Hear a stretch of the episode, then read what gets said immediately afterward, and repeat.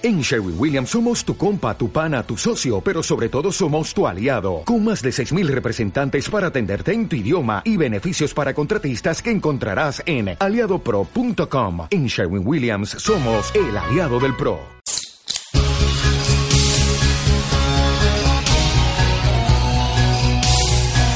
Buenos días, tardes, noches, queridos amigos. Bienvenidos a otro capítulo del podcast de Fan Choice.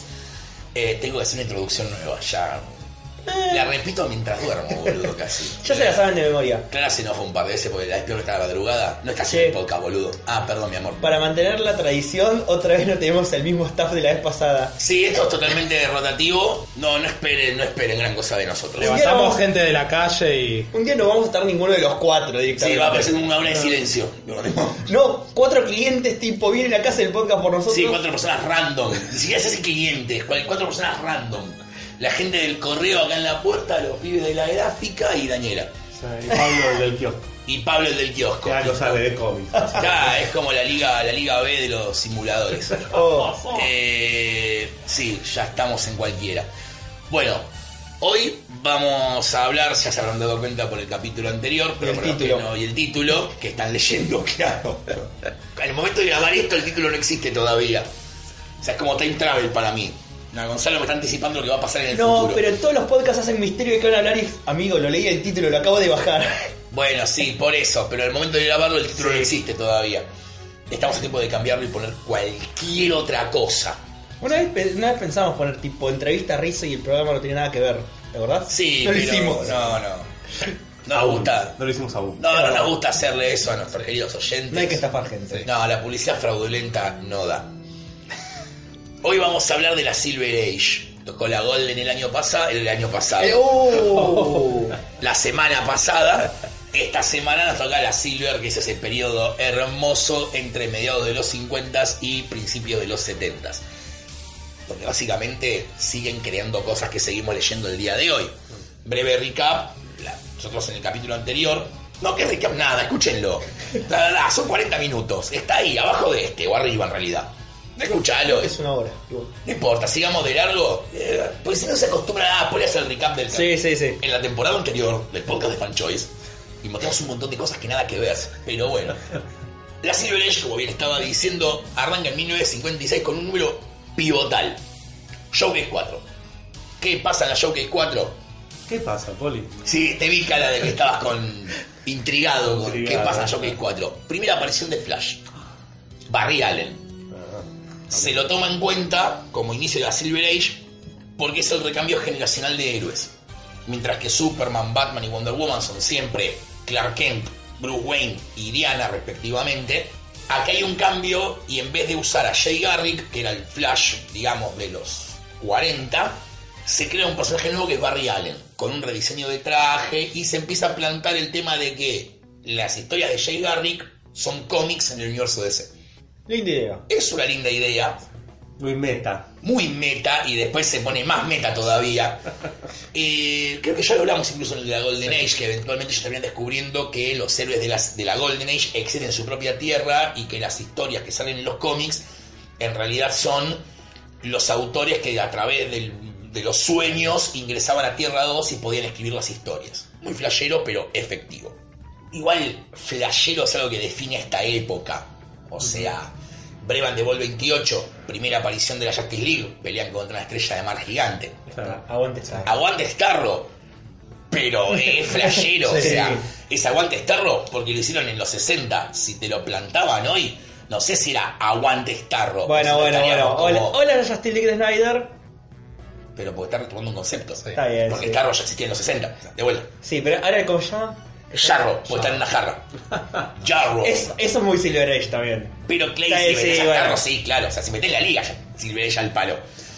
Eh, es una época, como decíamos, de conceptos totalmente loquísimos. Eh, la, la reformulación de Green Lantern. Pero en nosotros- parte, eso sí lo retomamos, en parte toda esta idea flashera viene por las restricciones del Comic Code que habían sufrido. Sí, obviamente, tenían que rellenar con otra cosa. Que es el Comics Code. Escuchen el capítulo anterior. Pero es eso, o sea, el concepto de los Green Lantern Corps, que no existía antes. Green Lantern había uno solo, era Alan Scott, la linterna esa mágica. Acá no, acá dicen que son una fuerza policial y extraterrestres. Y de vuelta, la- las cosas que hacía Jordan con el anillo en los años 60, una locura. El chabón proyectaba los pensamientos de la gente en una pared usando el anillo de poder. También estamos en la era espacial, un poco de influencia veníamos. Oh, Claro, eso. y También era dorada de la ciencia ficción, en Claro. momento más. venía- Estaba ese concepto de dando vuelta, esos conceptos. Sí, Sí, sí, totalmente. Pero bueno, obviamente reintrodu- no reintroducen en realidad Superman, Batman y Wonder Woman. Simplemente siguen estando, nunca dejan de estarlo. Entonces no hay una reintroducción de los personajes. Pero sí se hace el corte en el que hablábamos en el capítulo anterior. Que a partir de ese momento, todas las historias para atrás de Superman, Batman y Wonder Woman pasan a lo que se llamó después Tierra 2. Sin contar que eh, dentro de la misma Silver Age tenés uno de los mejores conceptos ever de DC, que es el multiverso. Flash 123. Si ya a esta altura del partido no saben lo que es la Flash 123, es que es el primer capítulo del podcast que escuchan, básicamente. Llevo casi dos años llorando porque me quiero comprar una. El día que me la compre no vamos a hacer un podcast, vamos a hacer un video en vivo conmigo abrazando la revista en todo momento. Una hora de poli abrazando la revista. No, y hablando de cómics también, pero la, la única imagen que van a ver es la revista. Después hacemos la gran YouTube, lo replicamos por 10 horas y es el desafío. Tenés que ver a 10 horas de poli abrazando la revista. Eh, no creo que la gente aguante tanto. No, no creo que yo aguante tanto. No, vos haces una hora, yo después lo replico. No, es un loop. Claro. Claro. No, ya sé, pero así todo. No, no creo que yo tolere la idea ni siquiera. De torturar a la pobre gente no tiene nada que ver en esto. Eh, donde meten el multiverso, que es una idea Tranqui. Brillante. Y es una idea no solamente brillante, sino que después la replica Marvel, que ya llegamos a Marvel, no se preocupen, que es como lo pivotal en la Silver Age. Eh, lo replica Marvel y DC lo usa hasta hoy. Literalmente, hasta el miércoles. hasta el miércoles que salió Doomsday Clock 10. Ya vamos a hablar de eso en algún momento. Hasta el miércoles, o sea, lo, lo usan hasta ahí. Siguen, y el miércoles que viene lo van a retomar probablemente. Pero eh, son el tipo de ideas que ellos van introduciendo. O sea, empiezan los team-ups entre los héroes de DC de la Silver Age con sus contrapartidas de la Golden. eh, Atom con Atom. eh, Green Lantern con Green Lantern. Flash con Flash. Bueno, tenés crisis en tierras múltiples. Bueno, eso iba a llegar. Ah. Obviamente todo esto, como cada vez que usamos la palabra primera aparición, introduce concepto y todo, si vos querés comprarte las revistas es caro. O sea, la Flash 123, por la cual yo vengo llorando hace dos años, no es que no me la compro porque qué vagancia comprármela, es pues un número de... Al día de hoy, creo que en un buen estado, chicos, yo no me la voy a comprar sin tapa esta, está todo bien. Es una tapa muy icónica como Sí, para no sí, tenerla. 500 dólares, más Pero o menos. a diferencia de la Golden Age, estos tenían más, ah, más tirada. No, no era la época de reciclaje de papel por la Segunda Guerra Mundial. Ustedes sobrevivieron mayor cantidad de copias. Se consiguen. Showcase 4 la Sí, conseguí sí. fácil. Flash 123 se consigue fácil. El Se tema es que consigue, tenés que son, la plata. Son 500 dolarucos. Eh, y tengo una comiquería. Vamos de vuelta siempre con lo mismo que es.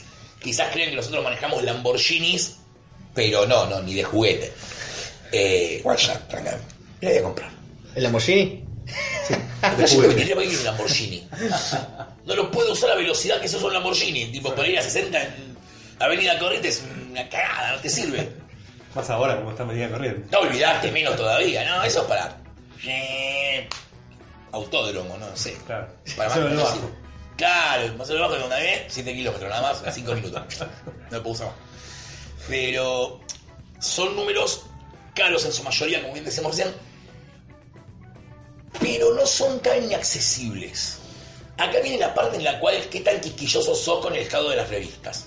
Por ejemplo, otra de las que tengo entre ceja y ceja, hay varias en realidad. Sí, La mayoría son con la JCA, todos. todas son con la JCA, no nos mintamos. O con algún miembro de la JCA.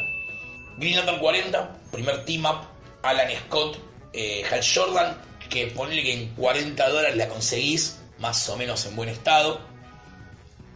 Showcase 55, primer Alan Scott en la Silver Age, también es un cómic de 40 a 50 dólares. Showcase 56, primera aparición de Psycho Pirate.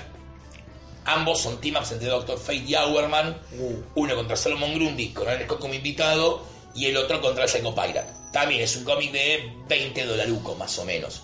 Son caros, pero accesibles. Son accesibles, valen lo que vale un, un TPB, ponele. Un Epic Collection de Marvel está a 40 Por dólares. eso. Obviamente, hay mucha gente que va a decir, Poli, ya está todo bien. Yo prefiero un troncho con 20 revistas clásicas ¿Qué?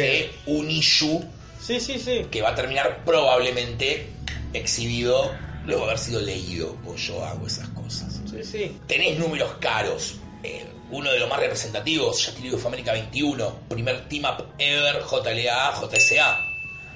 Eh, es un número caro. Yo lo conseguí, creo que estaba en 1.5 de estado a 20 dólares. Fue mi autorregalo de cumpleaños del año pasado, así que sí, 20 dólares. 1.5 porque tenía el logo de DC en la tapa Ah, lo vi. eh, tachado por un marcador. Fanático de Marvel.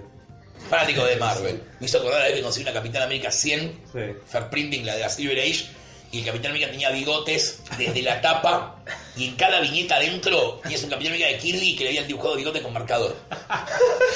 Increíble, me había pagado. ¿Una anchoita o un bigote tipo Hitler?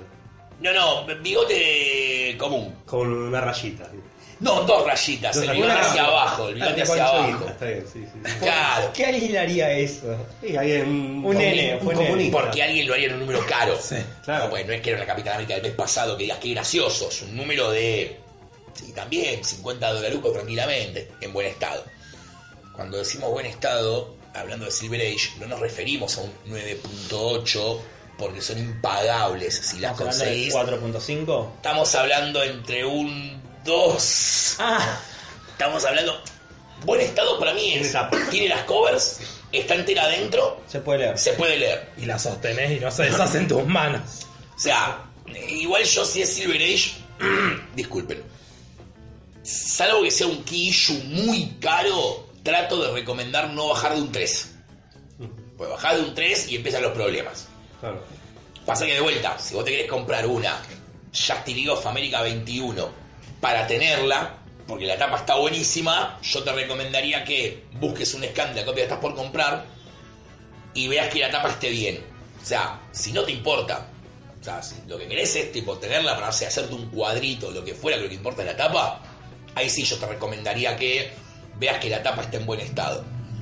Eh, la realidad es que sí, también me podés decir, pero yo tengo 200 mangos para 200 dólares, perdón, para comprarme una en muy buen estado. Bueno, bien, bien. Yo todavía no llego a ese punto. Eh, las prefiero en un estado bien. Un bien para mí es de un 3 para arriba. Después sí, tenés números random de Green Lantern de Jill Kane que los conseguís por poca plata, en buen estado. Pero raro que los consigas a menos de 20 dólares y que estén arriba de 3.0. Raro. ¿Qué números son esos de Jill Kane? ¿Qué, qué? Todo Green Lantern del 75. Ah, Básicamente todo, es como Carmen Infantil en Flash. Claro. Todo Flash. Pero eh, el tema es ese, o sea, lo que tiene la Silver Age, al igual que la Golden, es que está minada, minada de números importantes. Minada. Si no es la primera aparición de Satana, es la primera aparición del Robin de Tierra 2 en la Silver Age. Si no, es la primera aparición de la Liga. Si no, es la primera aparición de Sinestro. And so on, and so on, and so on. Y si no, es simplemente un número bajo. Bueno, otro de los conceptos maravillosos de DC en la Silver Age es en 1958 cuando Otto Binder y Al Plastino presentan en Adventure Comics, que era otro de los títulos de Superman. En ese momento tenías tipo como eh, principal las aventuras de Superboy. Y presentan una idea maravillosa de tipo tres adolescentes del futuro que viajan al pasado para meterlo a Superboy en un grupo llamado algo así como tipo la Legión de Superhéroes o algo en la onda. Obviamente es la, Legion se mantiene hasta el día de hoy, por así decirlo, eh, y es uno de los conceptos más interesantes que tuvo DC en esa época. O sea, la idea de plantear que mil años en el futuro sigue habiendo superhéroes. Obvio, la falta de continuidad, como venimos diciendo nosotros, eh, lo que te genera es como esa cuestión de, ah, bueno, no, no hay tanta relevancia. Eh, en la continuidad de ese de hoy, la idea de que los ideales de, la liga, de la society, siguen mil años después es grosísimo. Pero bueno, hoy por hoy no, no estaría viendo mucho cómic de la Legión de Superhéroes dando vuelta, ¿no? Eh, esperemos que vuelvan pronto. ¿Se puede leer esto que no sean revistas que están a punto de destruirse? Claro que sí se puede leer, muchachos. ¿Por qué? Porque hay, de vuelta, carradas de ediciones de este material. Porque afortunadamente, para los fans de DC, ya llegamos a Marvel. Calma, calma. para el fan de DC, la Silver Age está casi toda recopilada. En varios. El problema es la Bronze. Cuando llegan a los 70 es como que se traban. Ya llegamos a los 70 del próximo capítulo, no se preocupen. Uh, spoiler. ¿Te gusta? Tenés Showcase Edition con todo el flash infantino, como ya vamos a hablar en su momento de los Los Essentials. showcase son lo- los Essentials son los blanco y negro. Los Son conchos. blanco y negro, papel, obra diario. toraba, toraba, 600 páginas por 15, 20 dólares. O sea, el chiste es, te lleva más de 500 páginas de cómics a 15 dólares, que es prácticamente un regalo, pero no esperen ni tapadura, ni papel bueno, ni papel. Mi color. Ni color, claro, no, no, no, el color queda descartado ya de base con el precio. Eh, Hay cierto encanto Sí, igualmente en a las veces- cosas en blanco y negro. A mí hay es autores fácil. que me gustan, Jill Kane, Carmen Infantino, Sí, sí, son sí, autores sí. que el blanco y negro los favorece. Pasa que tú eres un... Vos tenés dos blancos y negros. Sí. El, el blanco y negro cuidado, una edición hecha bien en blanco y negro, y esto que básicamente le sacamos el color y lo metimos en imprenta, pues tiene que ser barato. Claro. No sé si hay un laburo de, de edición y de cuidado con el material que vos digas, bueno, sí, se hizo de una manera determinada, se editó. Acá creo que fue tipo, sacamos el color, metelo en imprenta. Porque tiene que ser barato. La palabra clave de esto es barato. Después tenés los archives, que ya los nombramos en el capítulo anterior, pero lo repetimos breve. Son unos hardcover de 250 a 300 páginas que valen unos 50 dólares. Ahí sí, calidad al taco. Yo insisto, yo tengo un par de la Golden Age y son hermosos. Son los que duran 200 años. Son los claro, el papel en teoría dura 200 años. Dato totalmente incomprobable. Claro. Pero bueno. Eh, tenés los ómnibus, que también los empezaron a sacar con, como ya dijimos antes, mil y pico de páginas por ciento y pico de dólares, hardcover, divino todo.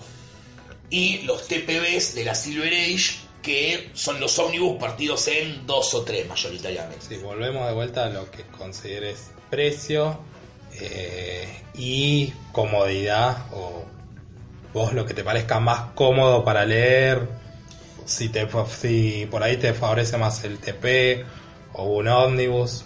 Sí, también va en la, también va en la importancia que vos le des al material. Por ahí simplemente lo querés leer y vas a buscar la opción más barata.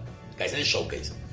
Ahora, por ejemplo, vamos con lo mismo de vuelta. Yo soy fan de la Society. No sé si me compraría una edición blanco y negro así nomás de Crisis en Tierras Múltiples. Porque yo querría una edición linda. Tengo los TPs a color. Además que el tema de los showcase, de no tener un cuidado en, en el trabajo de color, me parece que la Silver Age es tan colorida que pierde un poco ser en blanco y negro. Sí, perder pierde, pero tienes autores tan buenos que no importa. Carmen Infantino es bueno, no importa el color que le metas arriba.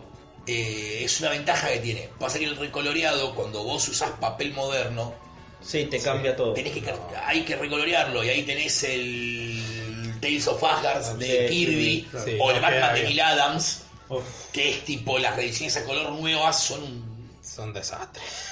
Porque el color moderno no le queda bien. No va, no va el tipo de papel con el col o sea, tenés que hacer una edición muy cuidada y para eso directamente sí, comprate la edición cara o una edición bien cuidada y disfrutar de todo a full. Ni siquiera porque creo que los Deluxe Edition o los ómnibus que sacaron del Neil Adams vienen todo con recoloreado. En ningún momento lo sacaron. No, color. creo que la única que te queda para el coloreado original son los TP de los 90 o las revistas. Sí. Bueno, guapo, sí. Si sos guapo, bueno, eh, vos querés todas también. Eh, yo conozco un guapo de Green Lantern que ya se va a meter en esa. Sí, sí, yo ya lo hice. Yo lo hice con la Legión también. Eh, Been there, done that. O sea, no te preocupes. No es imposible. De vuelta. No, no, no. Vos me decís, quiero armar todo. Sí, tenés números. Tipo, ay, te quiero ver comprando la Green Lantern 1. Me voy a sentar ahí a, a ver cómo pasa eso.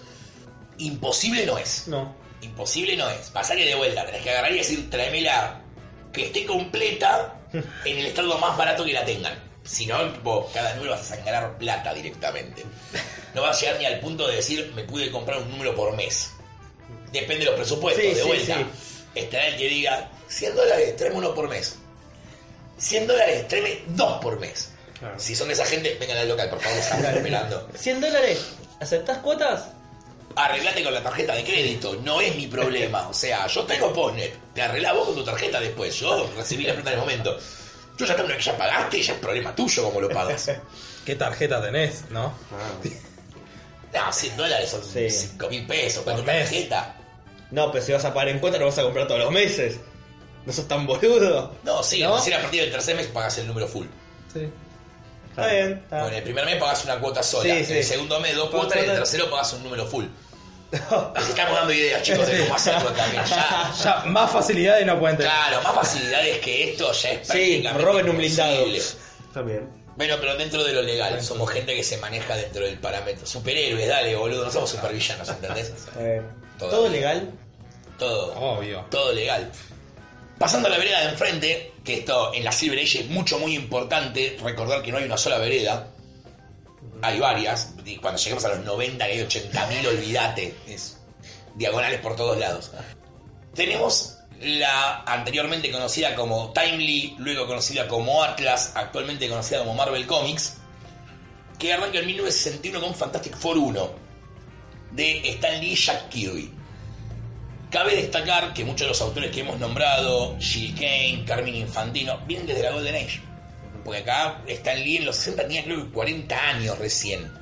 Sí, sí, Stan Lee era más grande que yo cuando creó Spider-Man, los Fantastic Four. Etcétera. Y todos los demás personajes. Los Avengers. Cuando co-creo. cuando co-creo. Stan Lee y Kirby ya estaban dando vueltas cuando Joe Simon hace en Capitán América 1. en los Claro. Sí. ya venían desde ahí. Eh, acá es donde vamos a empezar con la parte de originalidad o no originalidad, pero dejemos de lado los personajes, no nos fijemos en si los Avengers son la Liga de la Justicia, o si Magneto es un plagio de Doctor Polaris, o si la... Porque no importa. Porque bajo ese concepto Batman es un plagio del zorro. Si vamos a empezar desde ahí, si vamos a empezar desde ahí, Batman es el zorro. Tiene tal mayordomo, dale, déjate de joder. Más zorro imposible. Lo que importa en Marvel es el tipo de historias que se cuentan. Porque mientras que en DC vos tenías a Bruce Wayne, que era el multimillonario que vivía en su mansión. Clark Kent, que era un periodista respetable. Jordan, que era un piloto de pruebas. Barry Allen, que era un policía. Acá tenés gente que no la estaba pasando bien. O sea, tu Bruce Wayne en Marvel es Tony Stark, que es Iron Man. Yo tengo una afección cardíaca, no es que la armadura de Iron Man porque me vi Transformers, me copó y quiero ser un robot. No, yo tengo una afección cardíaca por una mina que pisa en la guerra de Corea, luego Vietnam, Ya lo hablamos. luego la guerra del Golfo, luego Irak. Punto Y suspensivo. luego, ¿qué vendrá? Y luego veremos. Ya vamos a ver con qué se despachan los, nuestros amigos americanos para próximas red- retconeos de Iron Man. Y por una izquierda en el corazón el chabón se tiene que meter básicamente un imán en el pecho. O sea, no la estaba pasando bien. Además Eh, de tener unos problemas con el alcohol también. Pero eso creo que es. El alcoholismo en los 60, escabiar y fumar estaba re bien. Claro, claro, sí. O sea, eh, no, no es que Tony Stark era alcohólico, es que estaba bien Estaba en los bien. 60. Como, Sí, o sea, ¿Tomás alcohol? No. Estás mal, pibe. Vos, O sea, vos Nick- defendés a los nazis. Nick Fury fumando en cada página. Pero Nick Nick Fury sigue fumando hasta hoy. Wolverine ya no casi. No. Por ejemplo, Reed Richards fumaba en pipa. Sí, En la verdad. primera Fantastic Four de Kirby, Richards estaba con la pipa, pero era un símbolo como de inteligencia. Aparte de otros malos hábitos. Claro, bueno, no vamos a hablar de esos temas. O sí lo vamos a hablar, que es. Su Richard no es Invisible Woman de casualidad. No, no es que su poder es de invisibilidad en los 60 de casualidad. Eh, Lee y Kirby hacen muchos chistes con eso. eh, y. ah, yo leyendo Fantastic Four últimamente hay un par de escenas de charlas con Sue y Reed que es como. Man, esto no No, está bien. bien. Y no estaba bien en ninguna época tampoco. No llega a hanpimearla, digamos, que es pegarle un sopapo. Pero, hay como una cuestión de, de Sí, representación. de- violencia psicológica. pero no sé si violencia psicológica tanto como la representación del personaje. Bueno, creo que suben varios, varios números, eh, aparece casi combatiendo en una misión con el delantal. Sí. Como que tipo, para que no en el arco, cocina en el arco de los Inhumans, Sí. cuando choca el avión y ellos no la encuentran, y ella dice, "Ay, es la única manera de que me noten y noten que me corté el pelo. Vamos, Stan, Jack, chicos, Bueno, está todo bien. Era una representación que era muy a la época, pero que de todos modos estaba mal. Es como cuando Woman secretaria en la JSA. Sí. Es como. Dale, en serio, eso es todo lo que. mm, es raro. Eh, es muy raro de leerlo hoy con la mentalidad de, de hoy, básicamente. Cosas que en los 60 eran normales. Tipo, no, bueno, sí, esta es esposa.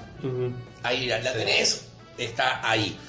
Es esposa, es compañera y es, es, es- de los cuatro era la- el personaje que teníamos más a la izquierda y cuyos poderes y Era hacerse invisible. sí era hacerse invisible. Ah, solamente los poderes psíquicos. No, no tiene poderes psíquicos. No, no. Los campos de fuerza vienen los campos después. Ah. vienen después. pidiendo ayuda todo el Era la damisela en tiempo. peligro. Era la princesa de Mario. Sí. Era la damisela en peligro.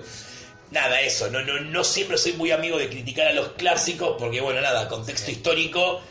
Pero, Pero bueno, así sí. todo es como raro. Es como.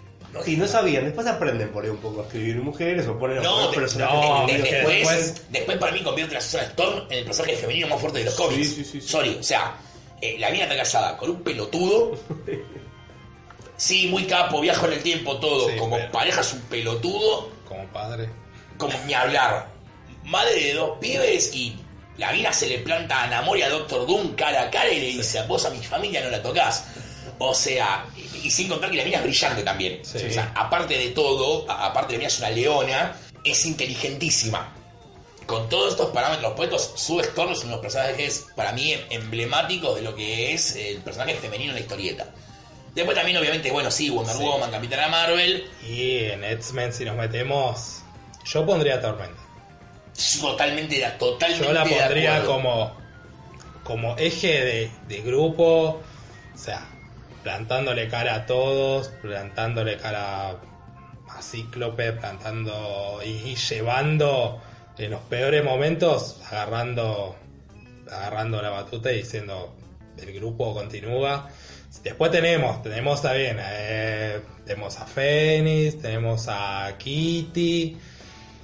Kitty tuvo sus momentos también Sí. cuestionables. Sí, no, pero Kitty pela más, más chapa más adelante. Bueno, sí, sí, bueno, por eso, más adelante, pero Ya que nombramos X-Men, otro, otra gran creación de los 60, aunque en los 60 no se dieron cuenta, se dieron cuenta en los 70s, 80s, son casualmente la Patrulla X.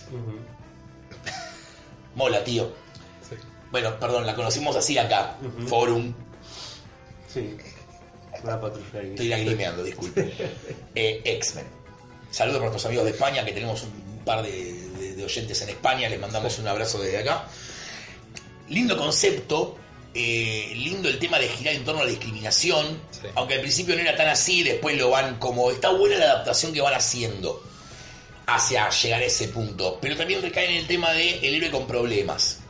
sí. Sí, o sea, gente que tipo trataba de ayudar a la raza humana, pero por su condición de mutantes, que es una idea hermosa la de los mutantes, que Stan Lee crea la idea para dejar de tener que crear orígenes de personajes. ¿Y por qué tira rayo de los ojos? Mutante. Sí, Gente discriminada por su propia naturaleza, que en lugar de resentirse contra la sociedad, trata de ayudarla y mostrarle que son iguales a ellos y que están haciendo lo, lo tratando de crear un mundo mejor. Para coexistir pacíficamente. De hecho, siempre te dicen que las Sí. eh, analogías de Javier y Magneto son eh, eh, Martin Martin, Luther, Martin Luther King y, y Malcolm X. Sí. Respectivamente, de vuelta. Sí. Uno más combativo y uno más, ide- más idealista. Y es muy bueno, muy buen material para leer. Pesado en algunos momentos, pero bueno. Después tenés obviamente el emblema de la editorial, porque sí, porque es el emblema de Marvel, que es Spider-Man, cuyo único drawback es que era un adolescente ñoño, o sea, de los 60, o sea, como Sí. que todo va, va como empeorando más todavía, ¿no? Porque el ñoño de hoy es cool, el ñoño de hoy tipo usa una remera de Batman. Bueno, tenés al Andrew Garfield cuando hizo Spider-Man, era el ñoño cool. Andaba en No skate. era un ñoño, andaba, andaba en skate, sacaba fotos. Lo único ñoño que tenía es que había hecho una traba automática para la puerta Bueno, para pero te, lo, pero te lo querían vender como que era ñoño. No te lo querían vender como el pibe cool. Eh, para eso a Sí, Flash Thompson. pero lo hicieron muy mal. Sí, está bien, Sí. sí. O sea, para, para ñoño se vestía más o menos bien, tipo remerita, jean, Peinado de onda. peinado de onda. Hacía trucos con skate. Claro, es Bart Simpson, boludo. Bart Simpson no es un ñoño. Oye, Tom Holland. Tom Holland arranca la película con el amigo de él, que es el pibe Sí, menos hacen- popular de la escuela, la- la diciéndole, Lego. Vamos a pasar un fin de semana bomba, me compré la estrella de la muerte de Lego. Sí. Ya no hay más ñoño que eso, boludo. Eh, Cuando vos sabes que tu fin de semana es armar una Death Star en Lego, es un gran fin de semana. Partamos de la base. Es un gran fin de semana. Hola, Fe. Si alguno se compró una Death Star de Lego y nos quiere invitar a armarla, acá hay cuatro ñoños que vamos, eh, de cajón. sí, sí. Yo llevo la cerveza. Dale. Eh, pero sí, Bueno, te- tenés te lo plantean de esa perspectiva. El Andrew Garfield es como tipo, soy el, el ñoño Sí, estaba muy- tonto y mi amigo es Harry. Bueno, Harry Osborn casi no aparece en las películas, gracias a Dios. Pero No, bueno. Sí, Sí. sí. Es traumadito. Ya está, terminó. Bueno, entonces, Spider-Man es un adolescente ñoño de los 60 que la pasa muy mal, es, es bulineado a lo que era el bullying de la época, obviamente por eh, Flash Thompson. Qué persona muy rara la relación entre ellos dos. Ese síndrome de Estocolmo se puede ver. Es como un síndrome de Estocolmo. Pero que es un niño que logra salir con Gwen Stacy. Y con Mary Jane después. No entiendo muy bien. No me pasó. Yo, de adulto. Pero no me pasó. Como tipo onda.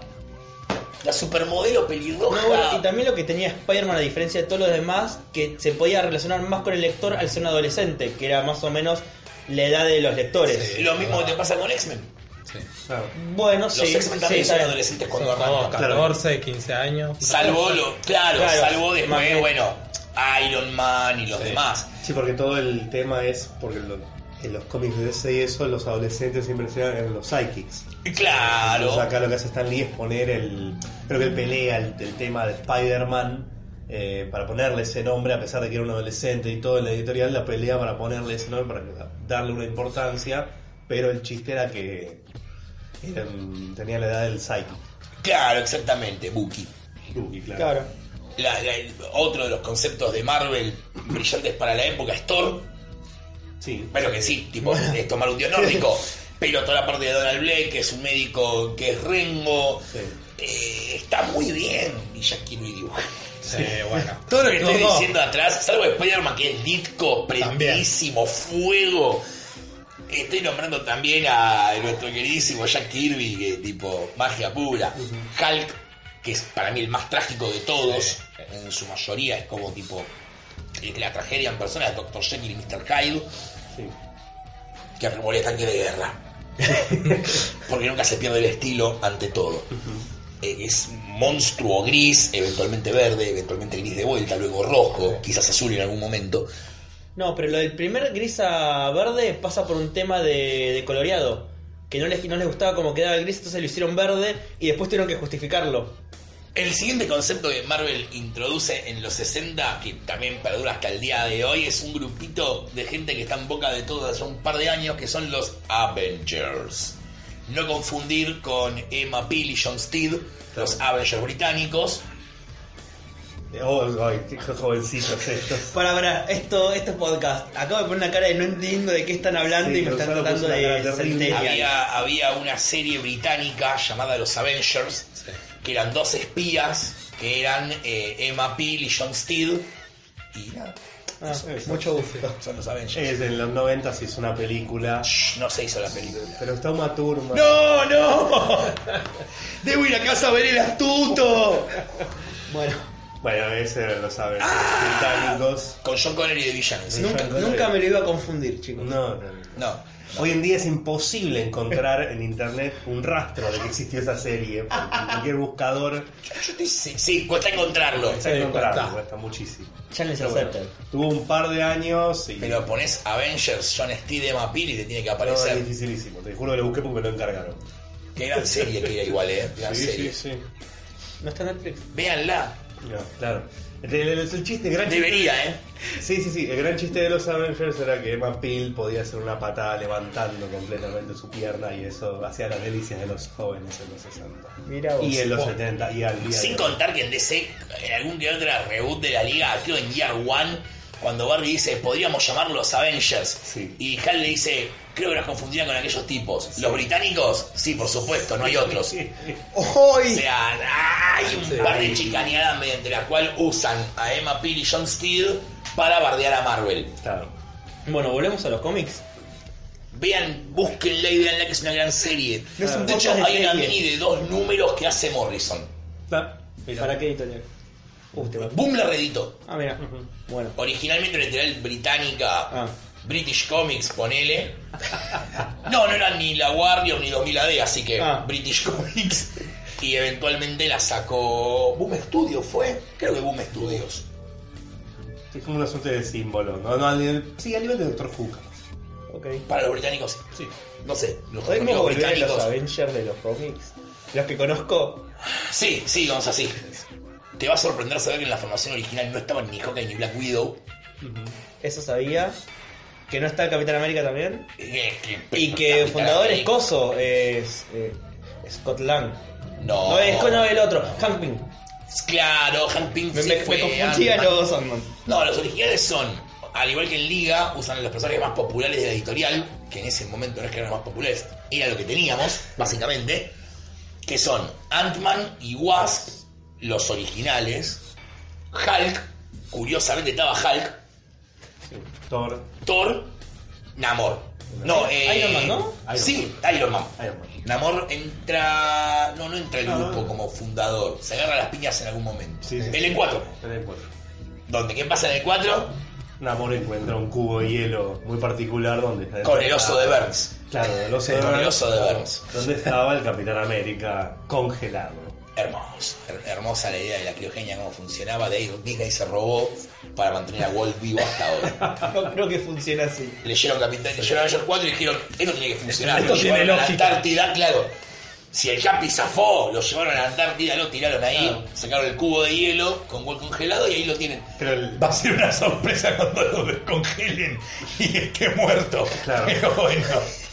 No tenía el suero adentro, o sí, no sabemos eso. Walt, eh, bueno. te la creo, te la creo. Además que el Capitán América era un concepto que había dejado, había pasado o dejado de publicarse en los 50, en el 57 creo que es la última vez que aparece en algún cómic de Atlas.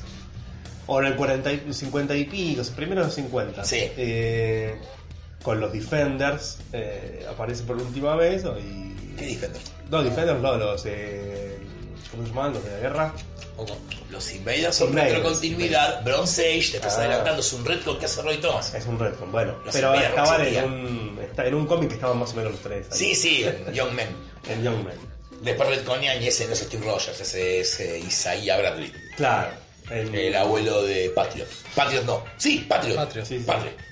En los 50, bueno, el último concepto que había terminado de publicarse en los 50 estaba olvidadísimo y Stan Lee dice Matanga. Venga, sí, totalmente. Y Para, lo- sí, lo- ¿Sabes por qué lo trae? ¿Por qué? Porque los primeros números de Avengers, Kirby estaba dejando 8 colecciones por mes. Tipo, ¡ah! ¡Déjenme dormir! Y hay gente que no llega a hacer 24 páginas cada tres. Sí, olvídate. Flojitos. Flojitos. Y Avengers la dibujaba así nomás. Vos mirá los primeros números de Avengers, no hay un, no encontrás un fondo ni color del juez. No es como tipo onda, ponele ganas. Y Stan Lee dice, pará, este personaje que lo creó Don Simon, ¿lo tenemos todavía? Sí. Hace el guion sin decirle nada a Kirby, se lo tira y cuando Kirby está al cap te sale uno de los mejores números de la puta Silver Age de Marvel. Desde la tapa hasta la última página es tipo gloria absoluta a todo. Vos decís tipo, ay, ¿cómo sos? Qué fácil que eras. eh. Te poníamos un Capitán América ahí y vos entraste con un show acá así. Hermoso, hermoso.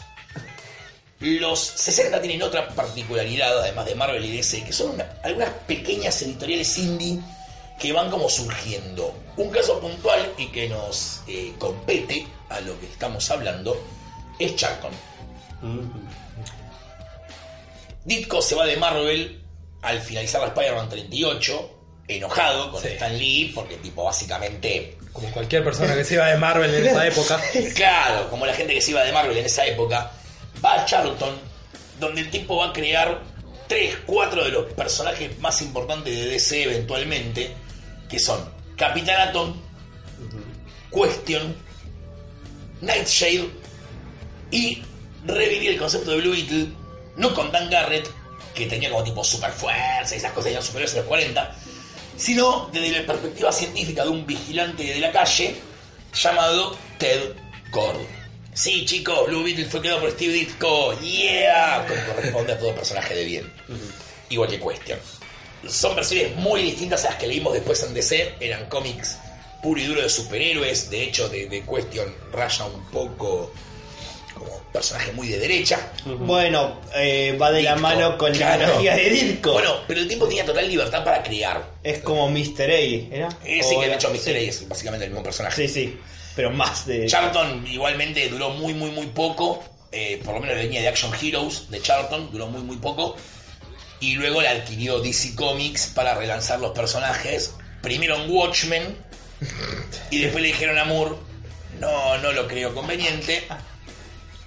Y relanzaron la maravillosa serie de la perdón, maravillosa no, increíble serie de cuestiones de Danny O'Neill en los 80, Capital donde Cary Bates y Blue Beetle, primero con su serie con Len Wayne y después en la Liga de Giffen, nuestra amada Liga de Giffen. Aquí le Mandamos un saludo y mejorate. Sí, mejorate que te, te esperamos en diciembre. Te esperamos en diciembre en el aeropuerto. Eh, con el cartel Giffen, bien groupies tipo de los Backstreet Boys. ¡Ay, Giffen! Sube el avión y se va de vuelta. Firmame un mulo. Sí, lo tatuó, eh, ya estuve tatuado. Y. Sí. Vamos a volver a la Silver Age que necesitaríamos Sí. volver a retomar. Volvamos de vuelta para Marvel.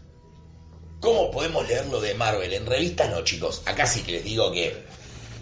acá es como, tipo, anda, anda a comprar una Amazing Fantasy 15 si sos guapo, primera aparición de Spider-Man. Anda a comprar una Amazing Spider-Man, punto. Podríamos decir entonces que la Silver Age de Marvel es comparable a la Golden Age de DC.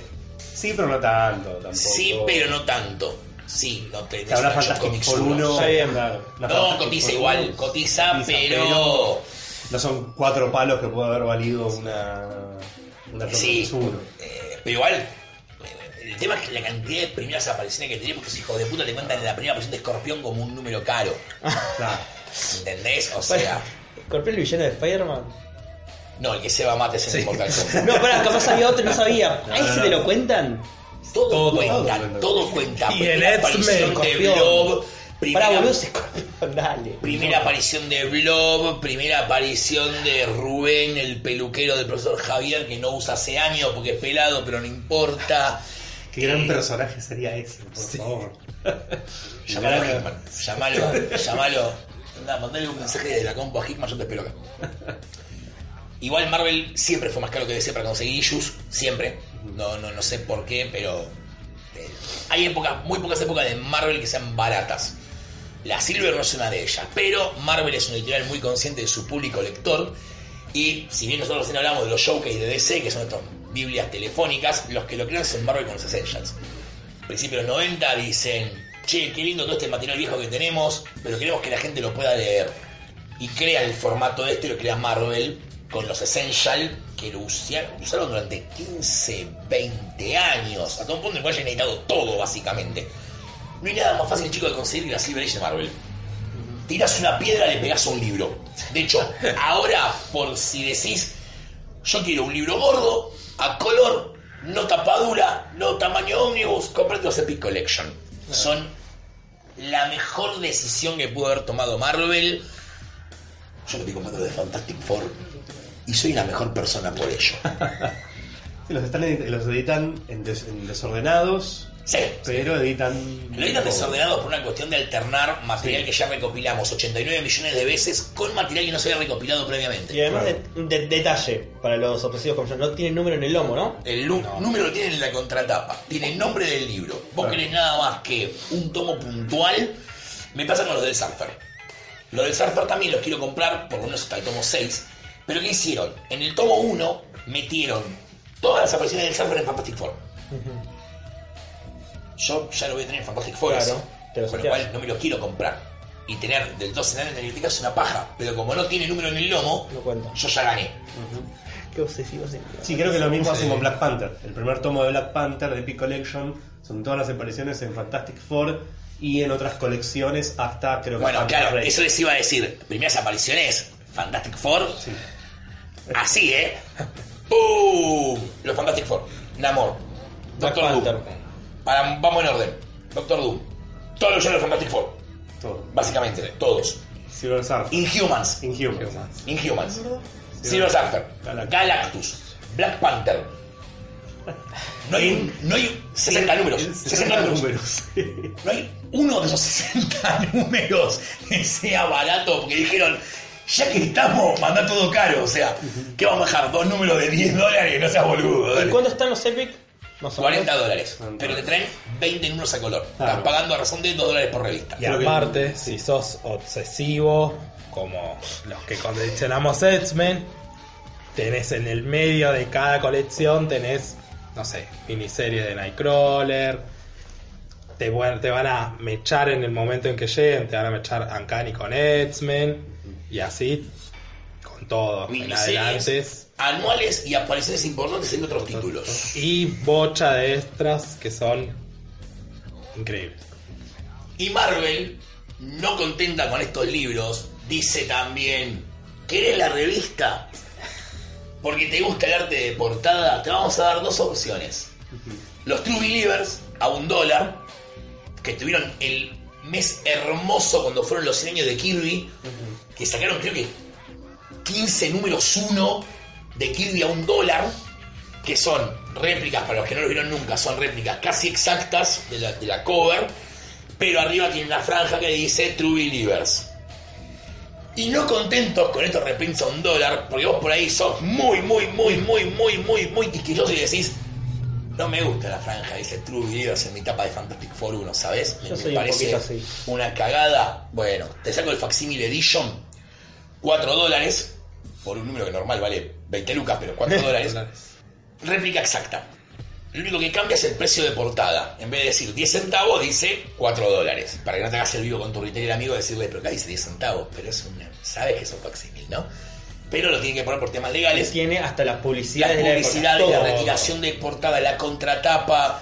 eh, Es una réplica exacta de la revista. Es un facsimil, que básicamente lo que cumple. DC ahora, porque siempre llegamos tarde a las fiestas de cumpleaños, ahora en agosto empieza con los Facsimil Editions, ahora que ya vieron que a Marvel le funcionó, y hace fuera de joda minutos nos acaba de llegar una captura de pantalla del tweet de Ryan Higgins Sí. diciendo que DC va a sacar también una suerte de True Believers. En defensa de DC, ellos ya sacaron cómics a un dólar. Con la iniciativa, cuando salió Watchmen la película, ellos sacan un reprint de Watchmen 1 a un dólar y sacan una tanda de revistas que llamaban eh, What's Next? What's Next. Con All Star Superman 1, Ex Machina. Pero en realidad no tenían un valor intrínseco a nada porque no venían a nada. Era para tipo, saliste de ver Watchmen, toma, Cómprate esto. comprate las graphic novels. Y realmente no estaban muy cuidadas las ediciones. Marvel los True Believers los cuidó más. Tratan siempre de encajarlos con eventos, tanto cinematográficos como dentro de los cómics. No sé, el mes que se casó Ben Green, por ejemplo, todos los True Believers del mes, fueron como 10, eran primeras apariciones de, de villanos de Fantastic Four. Cuando volvieron los Fantastic Four el año pasado, los True Believers era tipo, Tomás Fantastic Four, Birne, Simonson, Claremont, lo que quiera de Fantastic Four. Y los tiran siempre son temáticos. Ahora, por ejemplo, no sé, en agosto, creo que agosto es que arranca Absolute Carnage, Sí. salen todas las apariciones importantes de Carnage. Todas. Fue Venom, todas de Venom. Sí. Fue el Avengers Endgame, todos números con Tano, Nebula, Rocket Raccoon, pero X-Men, Wolverine. Capitana todo. Marvel. Capitana Marvel también fue todo. Capitana Marvel sacaron, de hecho, cosas de Marvel. Saga Cósmica. No, no sacaron de Genis de casualidad. Sí. No, Me sorprendió que no hubiera de Genis Bell, pero bueno, ya que haya dos capitanes Marvel es complicado. Ya meter cuatro como había realmente es más complicado. Para mí a DC ahí le faltó un poco, no sé. Doomsday Clock me parece que era un gran momento para sacar a un. O sea, con la cantidad de referencias que tiene el número 10 de Doomsday Clock, le sacabas 20, 20 reprints a un dólar y no alcanzaba. O de 4, bueno. Ahora está el rumor este, los cuatro primeros que anuncian, también sin ningún tipo de ton ni son, son Crisis en Tierras Infinitas, Uno. la primera parte de Hash, Eh, sí. la primera parte de Batwoman, Eh, y Harley Quinn 1. del nuevo 52. Ah, no sé cuál. Era del nuevo 52. O sea que tenés Un clásico indiscutido de los 80, ya vamos, Sí. llegamos, llegamos a Crisis, me van a ver llorar. Hash, que es un cómic de los 2000. La primera parte del arco de Detective de Batwoman, because serie de Porque la serie de televisión, está claro. bien. Y algo moderno. Y lo de Harley Quinn por versus No. Prey. ¿Cuándo sale? No, por No, Harley Quinn. falta, Ah, falta. claro, Harley Por Quinn, Harley Quinn. por poner algo moderno que Pero vende. claro, yo banco más la idea de que ese tipo de iniciativas vayan ligadas a algo, si no estás tirando revistas por tirarlas. Pero bueno, yo hace años que me vengo quejando que DC no saca ese tipo de reprints maravillosos, lo sacaron. Poli, ¿qué? Deja de quejarte. y- Deja de gritarle a la Y disfruta tu Harley Quinn. claro, no. Y los primeros dos facsímil que va a sacar DC son Batman 232, que es la primera parte de Em, Ra's al Ghul, primera versión de Ra's sí. al Ghul. Y este otro cómic chiquito, ¿cómo se llama? House. House of Mystery. No, House of- sí, sí. Sí. ¿Qué número? El 92. ¿Qué pasaba ahí? Primera aparición de Something. Bronze Age, próximo capítulo. Este, te desubicaste, Gonzalo. Sí. No te podemos sacar de casa, boludo. No te podemos sacar de casa. es Ay, increíble. Dios. Pobre pibe. Ya fue, me voy a ver la serie. Ah, no, para, ya la vi. Ah, y ella ya vio. Él, él tiene tiempo libre. Estamos en el sábado, para los que no lo saben, la serie se estrenó ayer y ya íbamos a jueves a la noche. Tomato, tomato, depende de dónde estés. No, no importa. Pero bueno, esto fue un repaso muy, muy abuelo de pájaro por la Silver Age, pero igual creo que hemos ya tocado los tópicos importantes. Bueno, nos faltó obviamente nombrar, no sé, la primera versión de Batgirl, la primera versión de Poison Ivy, el Riddler en la Silver Age, que es un personaje distinto al de la Golden. Faltó mucho, porque siempre, siempre nos quedamos cortos. El tema es que no sé si el nivel de tolerancia de ustedes da para un podcast de dos horas, o si el nivel de tolerancia nuestro da para un podcast de dos horas también, sinceramente. Pero me parece que, a ver, Gonza, ¿hay alguna novedad con respecto al podcast? ¿Algo de unos mensajes que puede dejar la gente ahora? Ah, sí, ya estaba en el capítulo anterior en la descripción, por si no la leyeron. Tenemos una casilla de mensajes para que nos envíen mensaje de voz. No voy a decir la página porque no va a tener sentido que la noten, es un quilombo. Es anchor.fm barra fans guion choice guion podcast barra message. Busquen en la descripción, es mucho más fácil. Qué sencillo. Pueden mandarnos ahí audios con preguntas y lo que quieran y podemos, si da, poner las preguntas en el podcast en el siguiente episodio y responderlas. Claro, exactamente. Si la pregunta va dirigida a algún miembro específico del staff, por favor aclárenlo. Porque por ahí, no sé, Mati dijo algo de X-Men que quedó la duda y quieren que Mati lo resuelva. Eh, aclaren, tipo, esta pregunta es para Poli. ¿Podés hablar un poco mejor? No. La respuesta a esa pregunta es no. ¿Pueden reemplazar a Poli por otra persona? Tampoco. Soy el único inamovible de este podcast. Eso es lo que vos pensás. No puedo usar mi nombre, lo siento mucho. Yo tengo todas las contraseñas. Podcast Ah. vivirán, podcast morirán, pero Poli. Poli permanece. Sí, ¿sí? permanece. Soy el Clark Kent de este podcast. Poli prevails. Crisis en Poli, podcast Poli prevails. Eh, noticias de la semana. Poco. Pero muy poco, poderoso. Fue una semana tranca. Pero habemos Batman. Yo banco. Cinematográficamente habemos Batman. Creo que la mayoría de esta mesa banca. Sí. O es un anime. No, no, no lo banco ni no, no lo banco. Es, Ah, como- te lo mismo. Está bien. es un hay que ver. Hay que Es ver. una nueva película de Yo- carta blanca, lo para único ver qué que digo pasa. es. Tiene lo único importante tiene que tener Batman, el mentón cuadrado. Sí. Que eso, metiéndote en un gimnasio, no lo solucionás. Y además, Sí, el, el otro pibe, Thomas Holt, lo queremos, pero. No daba. Además, lo que nos tiene que importar es el Bruce Wayne. Batman es un doble. Sí, también. Sí, también. Él puede aparecer, por ahí me parece lindo con el traje, qué sé Claro. yo, pero no va a ser las escenas de acción. O sí, qué sé yo, pero. Es no. importante que sea un buen Bruce Wayne y tiene pinta el pibe, así que lo bancamos desde el Para, minuto Sí. uno. para el que vive en un tupper, Robert Pattinson, sí, el de Crepúsculo, el vampiro ese que brilla, ese es Batman. Después hizo una gran carrera en cine indie. Que es la parte importante en realidad, porque todos se agarran de una película de hace 10 años que el Sí. pibe hizo para generar una carrera. Eh, perdóname, también es Diggory en Harry Potter. Sí. Si vamos a, a, tipo, ponernos en quisquillosos. Pero bueno, nada. ¿Puedo decir algo controversial? Sí, después, diga. después te censuro, no mentira. Eh, chicos, está todo bien, es Batman, no requerís un Oscar a mejor actor, es desperdiciar actores. Yo, disculpen, ¿no? Pero. Hola, soy Bruce un playboy millonario. Hola, soy Batman, estoy resentido con la vida. No necesitas. Es más, creo que lo que necesitas es un paciente psiquiátrico, básicamente, más que un buen actor. Sí, en este caso lo que vale también son la. Para este proyecto de películas es el, el guionista y director que. eh, Matt Reeves, ¿no? Es. Lo, Sí. lo- Sí. Confiamos en él después de la trilogía que hizo con eh, Planeta de los Simios. muy interesante su, su guion, su dirección, eso está muy bien para hacer eh, películas completamente con CGI y monos y que me importe. Van a meter monos en Batman, ese gorila Grozzi se Sí, va por... Batman y Detective Chimp, boludo, me vuelvo loco. Andy Serkis hace eso del Detective Chimp. Espero que los, mic- los micrófonos de este, de este celular que está grabándonos sirvan para que nos escuchen en las oficinas del FBI. la cantidad de, la gente del FBI se lo pasa a la CIA, A la la CIA. CIA a Tom King, Tom King a DC. Bueno, ya sabemos que llega igual, eh, no te sí, preocupes. sí. CIA, No, Tom King. Hay noticias con Tom King. sí, todos leímos Heroes in Crisis 9. Sigamos con No, no, hay otra digas. noticia. Va a coescribir con Ava DuVernay em, New Gods para cine. Para cine. ¿no es en cómic? Ah, yo pensé que era en cómic. No, Ah, ella, ella ya estaba casteada como historia. directora y como guionista. Sí. Y ahora lo pusieron a él como co-guionista del guion de la Mm. película. Bueno, algo, hay otra noticia. Sí, se estrenó Something. El primer capítulo está buenísimo. Adaptan House of Mystery 92. Mírenla. Es una serie de terror. Ya desde la fotografía te va a plantear eso. Y hablamos de 40, Doomsday. mi- 40 minutos, Eh, una hora dura. una hora. Sí, esta semana salió un cómic, una revistita Estaban esperando hace mucho. ¿Hace cuánto no sale un número? Uf. desde marzo. De marzo. Salió la Doomsday Clock 10. Solamente voy a decir algo para los fans de DC. De acá a 20 años, si no cambian la continuidad de vuelta, ponele, vamos a seguir hablando de esta revista. Sí. No sé si de la saga puntualmente, pero que vamos a seguir hablando de Doomsday Clock 10, Es un seguro. número llamado a ser eh, ex. eh, Disparó en la colección en precios. El Ah, número sí. 10. No vamos, no vamos a dar más datos sobre el número. Yo lo que les voy a recomendar es, léanlo.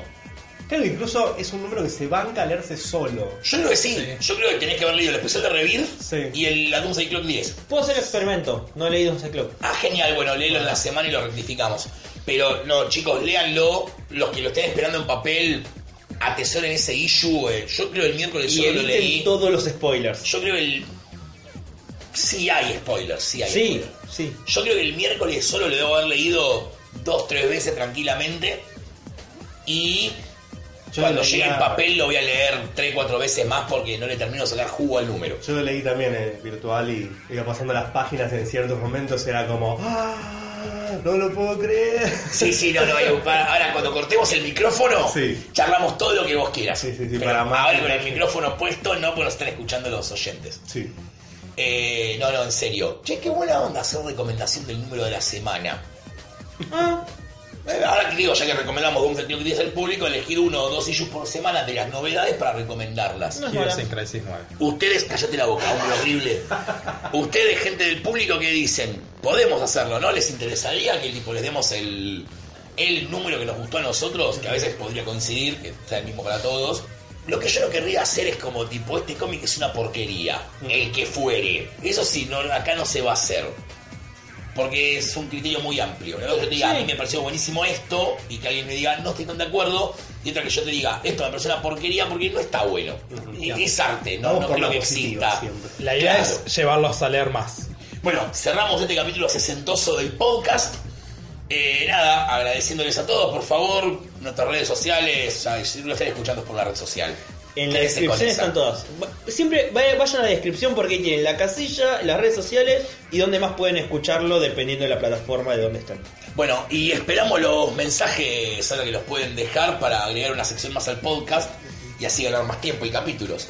Si se juntan muchos, podríamos hacer un capítulo especial de esos vagos. ¿sabes que lo tenía De- pensado? de esos capítulos vagos que uno hace de tipo, onda, meter relleno. ¿Sabes que lo había pensado si se acumulaban en un Meter Q&A? relleno. Y Emma, yo de hecho voy a tirar algo también que es que nosotros muchas veces tocamos cosas que después las dejamos como si después lo desarrollamos. Y después no sé, digamos. los CGC, los cómics ¿Hace firmados, cuánto prometimos lo de la CGC? lo seguimos y lo seguiremos prometiendo. Pídanlo. Porque nosotros también tiramos, tiramos de eso. Nadie pregunta nada, decimos, bueno, a nadie le interesa o con la información que tienen alcanza y sobra y seguimos con otros temas. Pero si por ahí tipo, che, loco, no, quiero que explayen este tema, podríamos empezar a hacerlo. Alguien dijo un podcast de arte original, yo escuché podcast de arte original, así que vamos a hacer un podcast cuando terminemos con las eras sobre cómic original. Y tenemos un par de, de ideas para capítulos temáticos, más temáticos, más finos y más específicos. De Starman dijimos, una serie de podcast de Starman. ¿Por qué no? Pero no lo ¿Por qué terminé no? de leer todavía. Pero hacemos un número por capítulo, llega, boludo, le- son 100 semanas. Sí, Semanas tiene Son tiempo. dos años. Sí, bueno. Son más de. Sí, dos años. Eh, sí. dos años. Pero a la gente le gusta. Tengo que editar eso. Sí, trabajados. Por ahí lo pido todo para la semana que viene. ¡Oh! Oh. Si lo pagas. Bueno, hasta la semana que viene. Chao. Nos vemos, chicos. Buena semana.